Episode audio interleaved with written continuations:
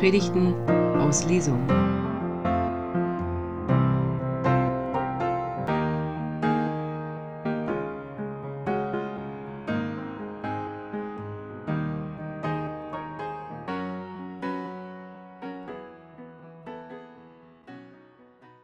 Liebe Gemeinde, das Ende ist nahe. Das sagt uns dieser Sonntag, dieser Ewigkeitssonntag. Das Ende ist nahe. Das Ende des Kirchenjahrs ist nahe. Heute ist der letzte Tag. Und dann beginnt eine Woche zwischen den Jahren, bevor am kommenden Sonntag der erste Advent ist. Es ist Zeit, innezuhalten und zu bedenken, dass dieses alles, was wir leben und erleben, endlich ist. Es gibt nichts in unserem Leben, was nicht endlich ist. Herr, lehre uns bedenken, dass wir sterben müssen, auf dass wir klug werden. So heißt es in den Psalmen. Ein kostbares Wort, so kostbar wie dieser Sonntag, den wir heute feiern miteinander. Wir haben uns bewusst für den Sonntag als Ewigkeitssonntag entschieden.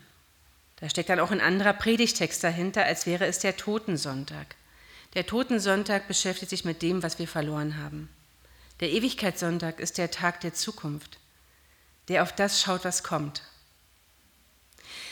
Der Predigtext heute Morgen ist ein schwerer Text. Ich kann es euch verraten, ihr werdet es gleich hören. Das ist aus dem Markus-Evangelium Kapitel 13, die Endzeitrede oder aus der Endzeitrede nach Markus. Und ich lese aus der Übersetzung der Basisbibel die Verse 28 bis 37. Nehmt den Feigenbaum als Gleichnis, an dem ihr etwas lernt. Wenn seine Zweige frisch austreiben und Blätter bekommen, dann wisst ihr, der Sommer ist bald da. So ist es auch mit euch.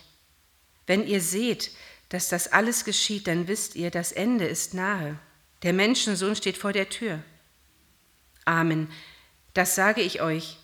Diese Generation wird nicht sterben, bevor dies alles geschieht.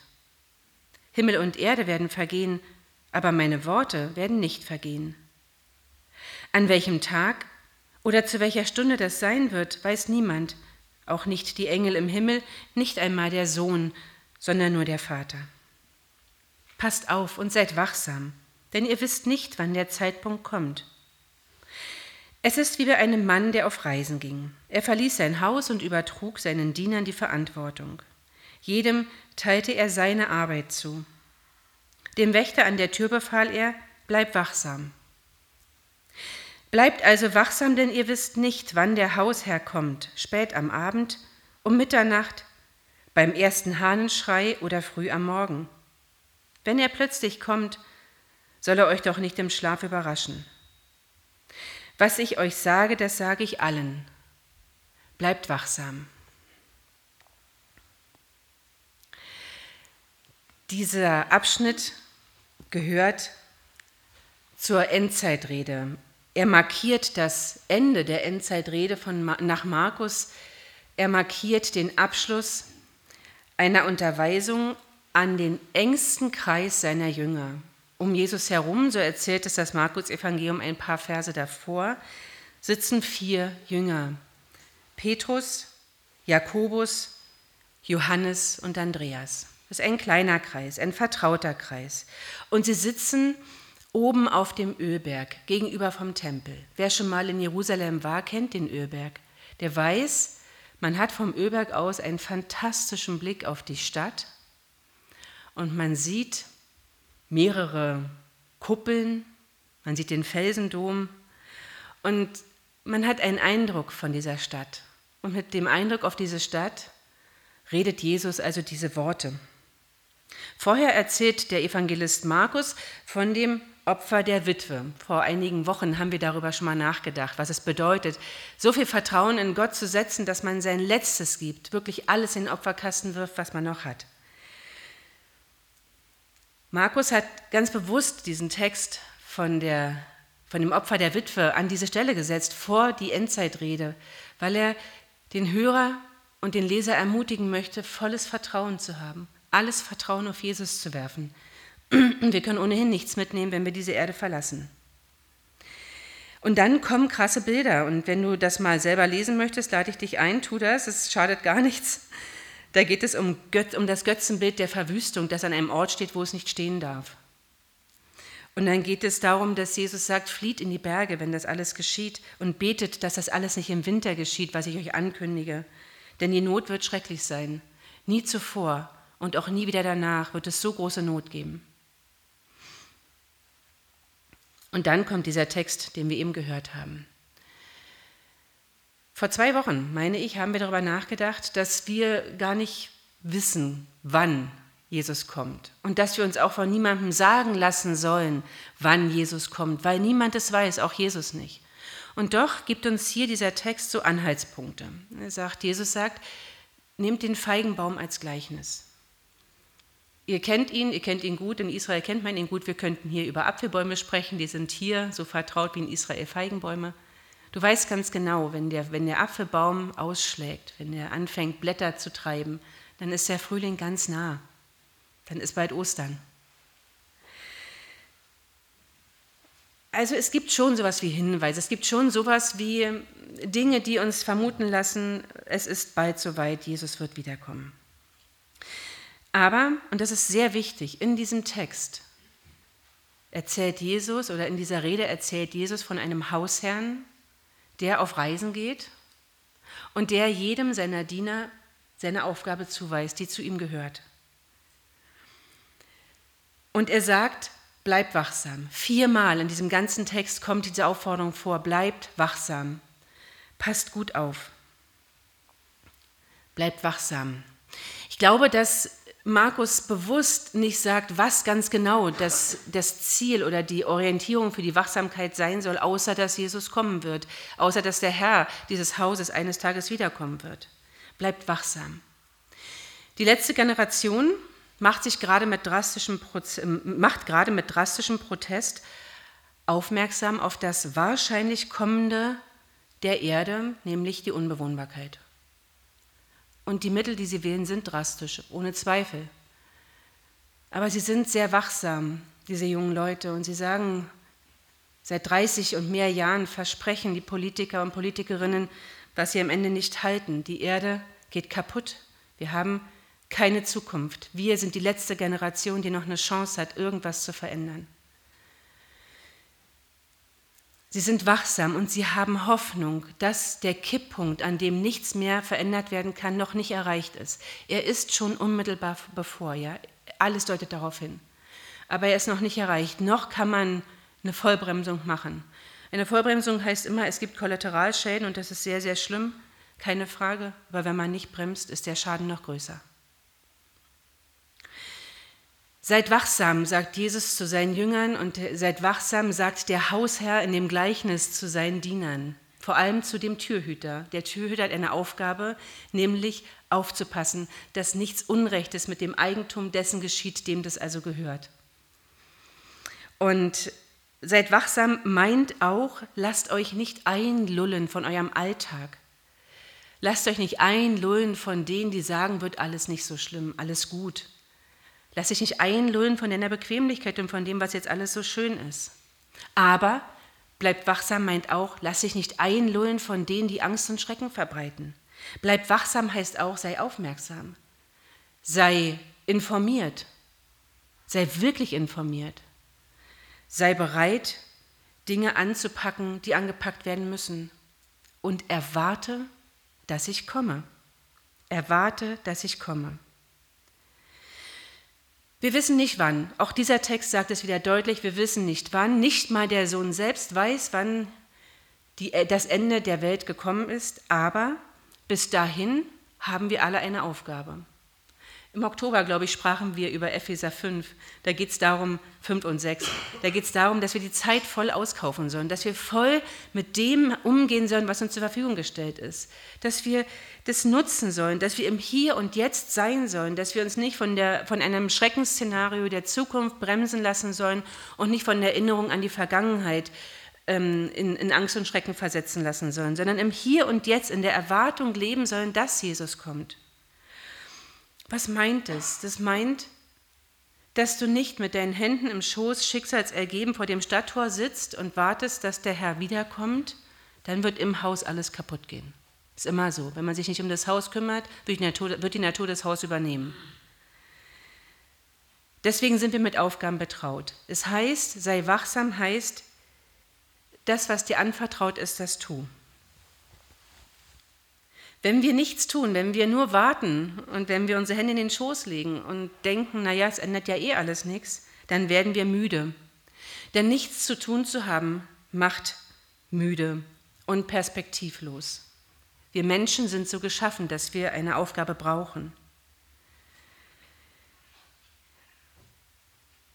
Seid wachsam. Kann man auch übersetzen mit seid achtsam. Seid achtsam mit dem, was um euch her geschieht. Guckt an, wann der Frühling kommt. Seht es, nehmt es wahr und nehmt wahr, wenn der Herbst dran ist, wenn es Zeit ist, innezuhalten und zur Ruhe zu kommen.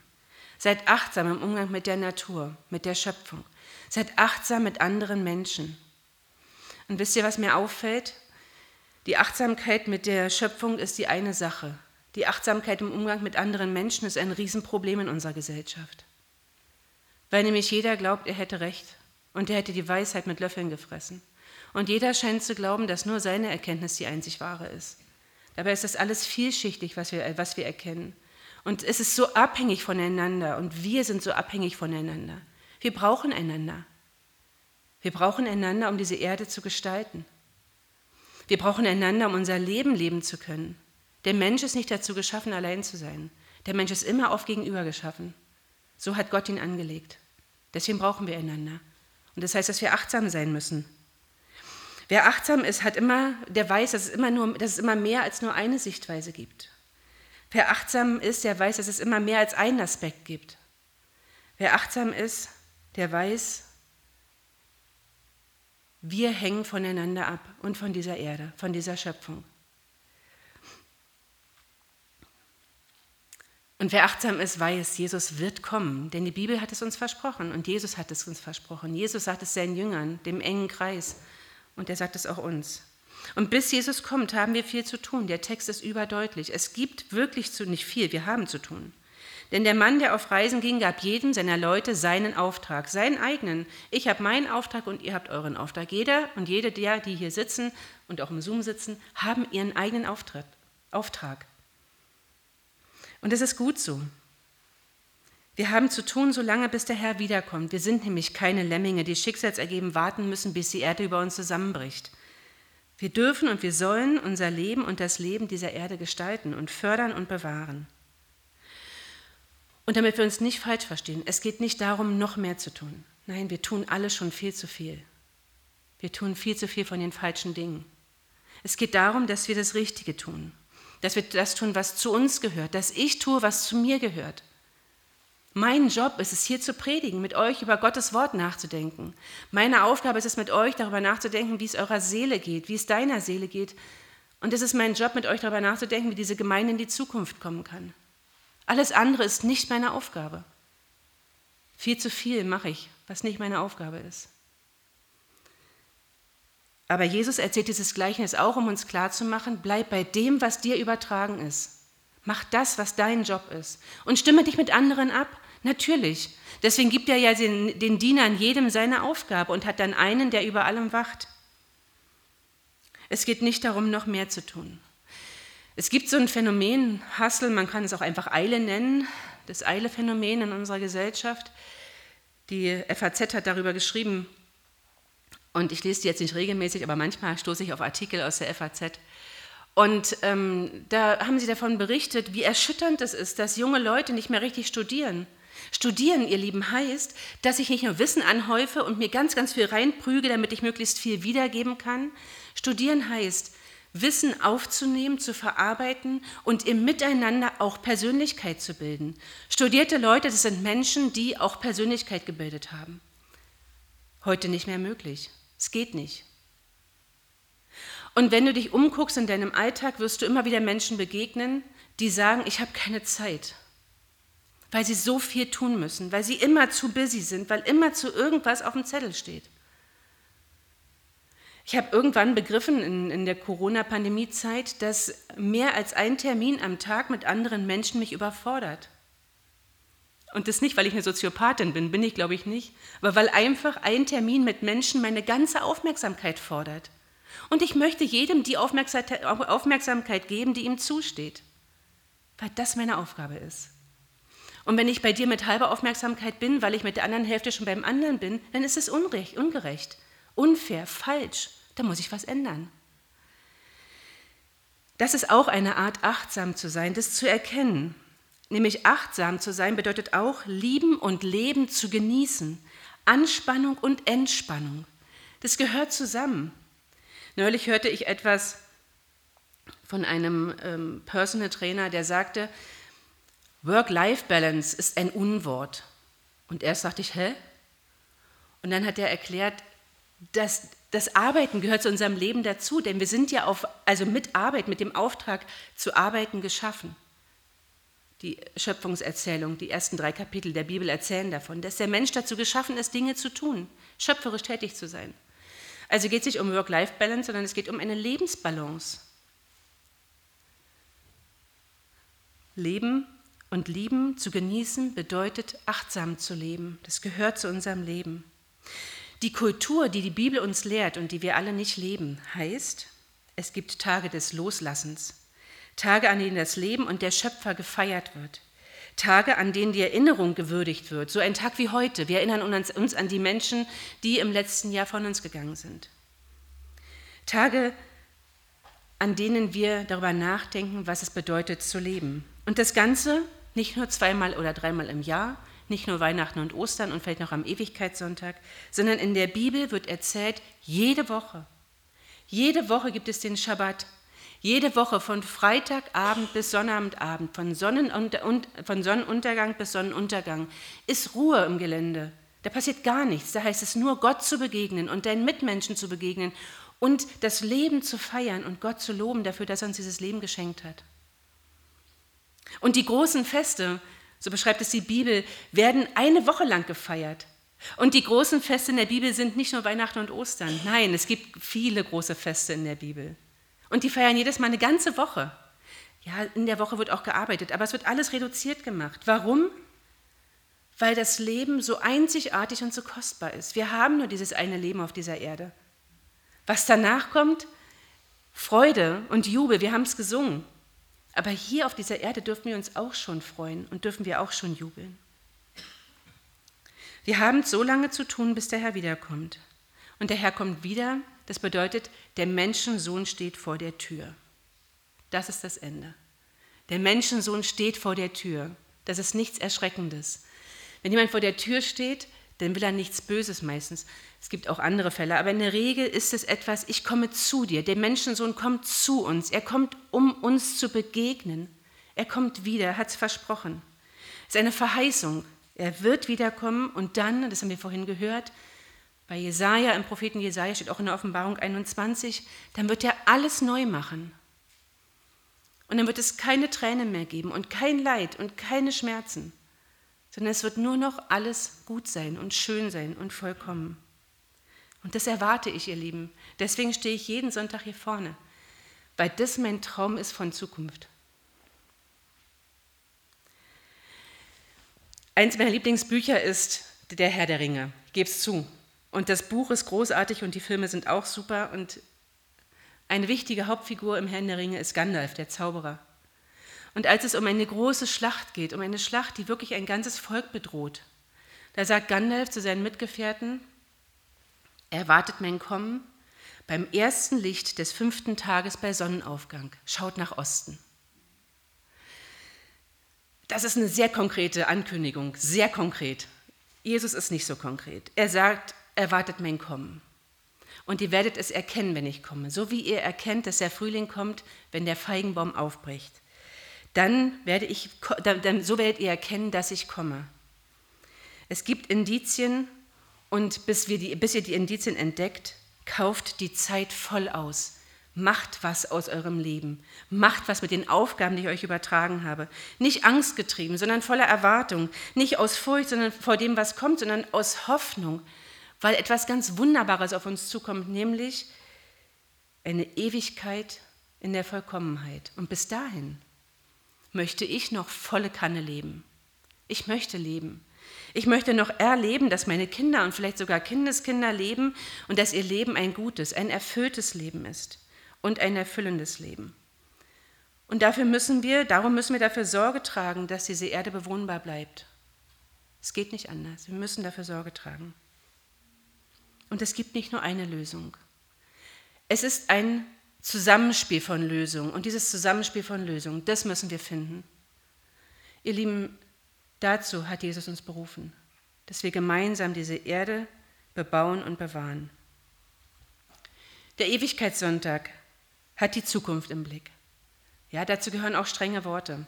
Dazu gehört auch so eine Gerichtsankündigung. Dazu gehören krasse Bilder. Dazu gehört eine letzte Generation, die sagt, so geht es nicht weiter. Wenn wir nicht sofort die Notbremse ziehen, dann gibt es gar keine Zukunft. Aber der Ewigkeitssonntag hat die Zukunft im Blick und er hat im Blick, dass Jesus wiederkommen wird. Und wenn Jesus wiederkommen wird, dann werden wir all die Menschen wiedersehen, die wir so schmerzlich vermissen, von denen wir uns in diesem Jahr oder auch in den zurückliegenden Jahren verabschieden mussten. Wenn Jesus wiederkommt, dann gibt es kein Leid mehr, keine Sorgen um morgen, kein Schmerzen im Herzen und auch sonst kein Schmerz mehr. Deswegen ist dieser Sonntag so kostbar, weil er uns daran erinnert, an das Versprechen, das Jesus uns gegeben hat und an unsere Aufgabe, wachsam zu sein, achtsam zu sein, zu tun, was er uns aufgetragen hat, nämlich diese Erde zu bewahren, diese Erde und alles, was lebt und liebt. Alles, was lebt und alles, was liebt. Darum lasst uns wachsam und achtsam bleiben, voller Erwartung, denn er kommt. Amen.